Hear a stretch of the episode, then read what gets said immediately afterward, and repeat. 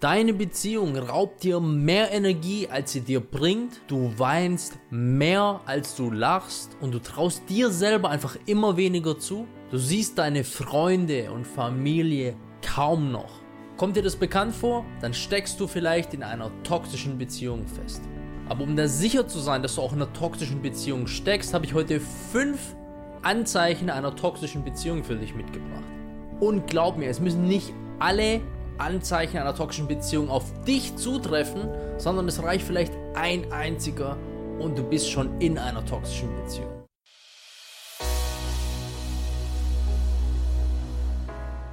Herzlich willkommen zu einer weiteren Episode von Deep Talk. Mein Name ist Marco und hier erfahrt ihr, wie ihr ein glückliches und erfülltes Leben führen könnt.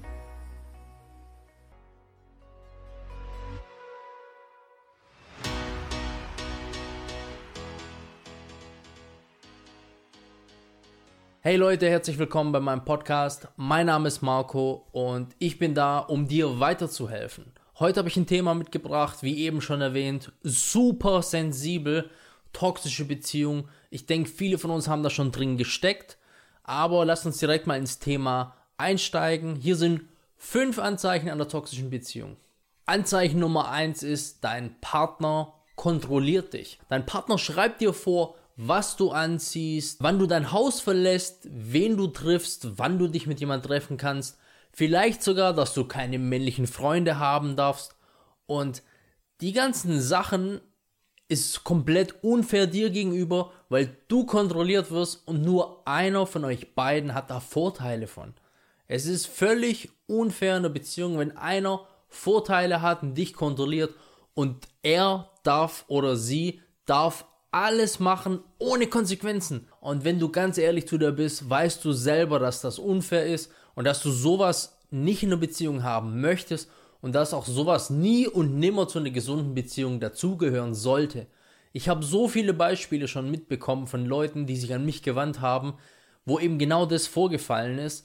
Und Leute, da müsst ihr unglaublich aufpassen. Wenn euch jemand kontrollieren möchte, vielleicht ist er sogar neidisch auf euer Leben, aber ihr habt verdient, euer eigenes Leben zu leben und nicht einfach nur das zu machen, was euch erlaubt wird. Dafür ist das Leben viel zu kurz. Anzeichen Nummer zwei einer toxischen Beziehung, wenn ihr euch nur noch streitet. Ihr seid ständig am euch streiten. Du kannst dich vielleicht gar nicht mehr daran erinnern, wann ihr den letzten schönen Abend zusammen hattet. Ihr habt einfach viel mehr Streit. Und ganz ehrlich, Beziehungen sollen schön sein, die sollen dein Leben bereichern, die sollen dich als Mensch besser machen. Und wenn die Beziehung, in der du steckst, dir mehr Energie raubt, als sie dir zurückgibt, dann ist es ganz schlecht für dich, weil die Beziehung soll dir Energie geben. Das Leben ist hart genug. Du brauchst einen Partner in Crime, der dich aufbaut und unterstützend für dich da ist.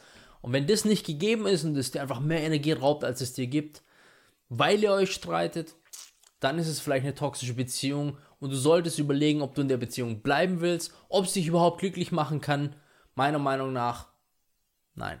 Aber versteh mich nicht falsch. Streiten kann und soll vielleicht auch Teil deiner Beziehung sein, aber es ist immer eine Frage, wie man miteinander streitet.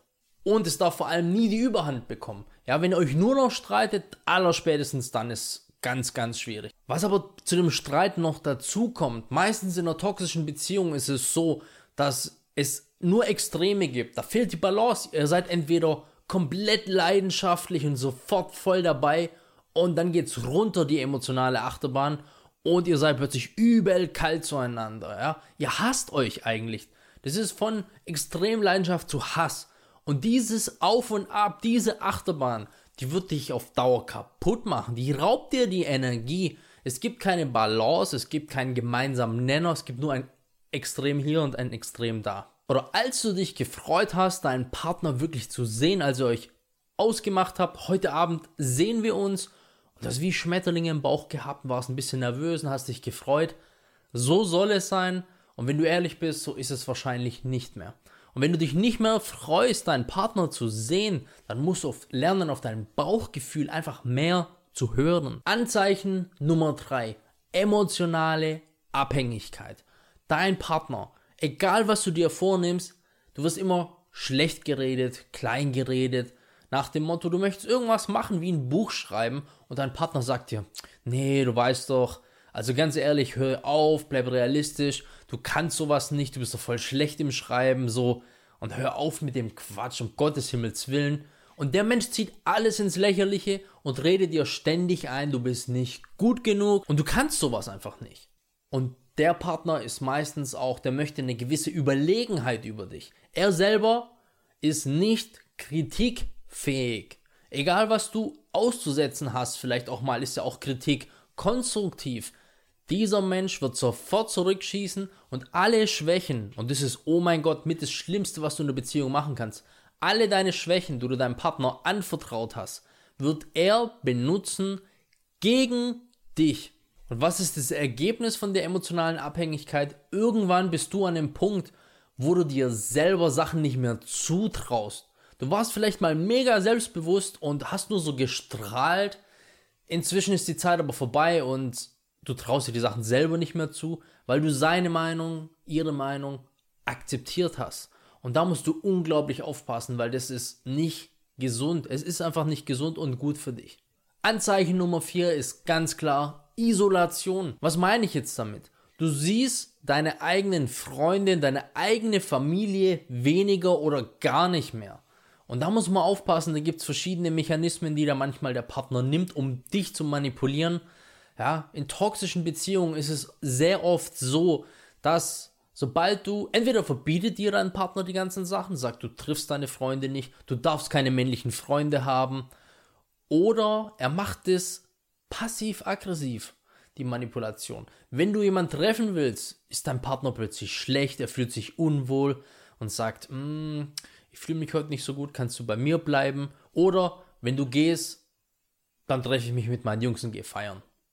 Also er versucht immer dich davon abzuhalten, sowas zu machen, aber der Punkt, der für mich am krassesten ist, und glaub mir, ich habe das schon gemacht und du sicherlich auch, wenn du anfängst, über deinen Partner und deine Beziehung lügen zu müssen, wenn jemand nach deiner Beziehung fragt, weil du könntest nie und nimmer rechtfertigen, mit diesem Mensch zusammen zu sein, wenn die Leute die Wahrheit wüssten, dann ziehst du dich zurück und spätestens dann ist der Punkt gekommen, wo du einsehen musst, hey, ich bin hier in einer toxischen Beziehung gefangen aus der ich ausbrechen muss, weil du brauchst sozialen Kontakt. Dein Leben kann nicht nur daraus bestehen, mit deinem Partner abzuhängen. Das kann schön sein und alles. Wir brauchen aber auch Abwechslung, wir müssen uns austauschen können. Und wenn der Mensch dir das wegnehmen will, dieses Grundbedürfnis eines Menschen, musst du verdammt nochmal aufpassen.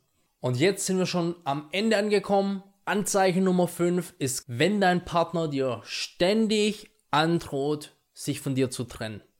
Da nutzt der Mensch wieder die Schwäche aus, wieso du vielleicht überhaupt die Beziehung akzeptierst, weil du Angst davor hast, alleine zu sein.